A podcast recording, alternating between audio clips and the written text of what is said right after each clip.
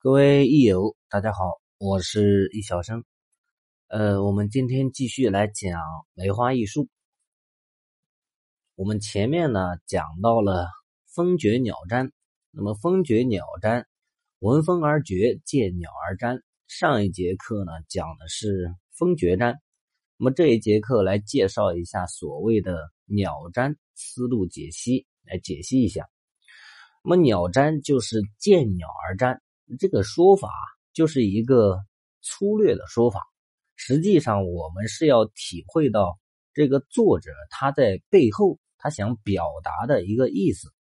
那么“见鸟而瞻”这句话是什么意思啊？他是想说，凡是见到任何事物，你只要心有所感，心中不定，那么都可以进行占卜。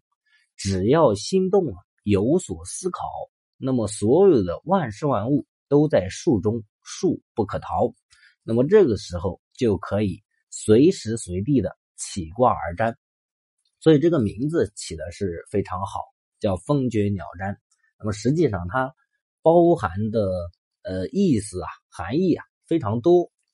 那么，关于鸟占啊，我们当然是以鸟为例子来举例，其他的呢，大家去根据自己的。呃，理解去发散思维，自己去思考。我们来介绍一下常用的方法。那么第一种啊，最简单的就是数量嘛，就是去看这个鸟的数量，然后根据我们的先天八卦数，前一对二离三正四，去一一对应，取出它的上卦。那么下卦怎么得来呢？就是它的方位。那既然是见鸟而占，你总要看到它。看到它，它在你对应的哪个方位呢？这个方位用后天八卦的方位，离南坎北，正东对西啊，然后去取出下卦。这是第一种方式，上卦是数量，下卦是方位，然后总数呢加时辰数取动摇。那么第二种就是声音，我没有真正的看到它，但是我感受到了它。这就好比，呃，第一个是用眼睛看。那么第二个，这个听声音啊，是用耳朵啊，或者说用心去看，去听这个鸟叫的声音。那么声音呢，呃，最简单的一种方法，也是以声音的数量去对应啊，前一对二之类。然后呢，去这是上卦，那下卦还是以你判断到的方位啊，这个方位在哪啊？离南坎北去取出下卦。那么这个呢，呃，还有一种应用。这个声音呢，既然是内心所感受到的，那么你听到这个声音的时候，你的内心当中会有一些反馈。那这个反馈呢，我们可以直接取为外因。你比如说啊，这个反馈具体来说呢，我们来举例子。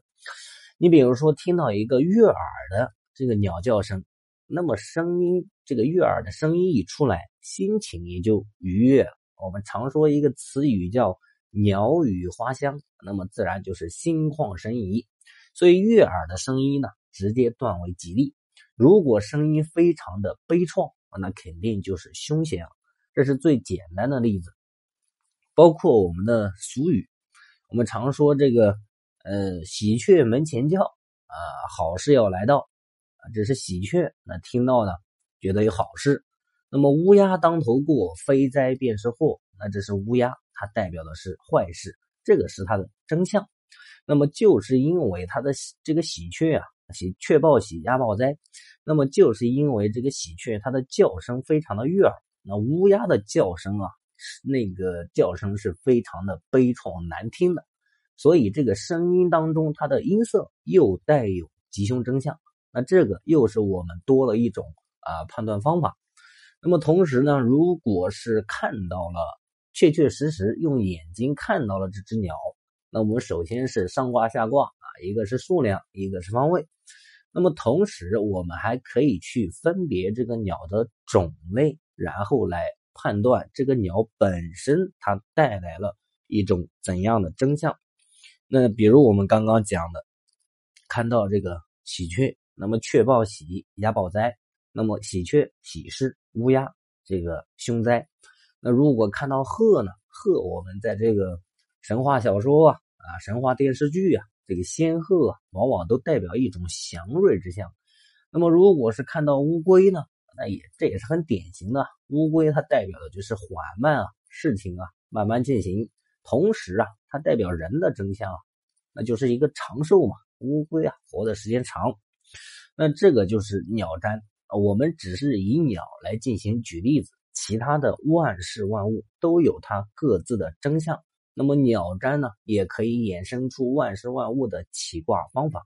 所以说，作者这个名字起的非常好，叫风绝鸟占啊。那这个一动一静啊，基本上是包含了物这个世间的万事万物了。那我们这节课呢，就是来讲解一下这个所谓鸟占的思路。本节课内容就到这边，咱们下期再见。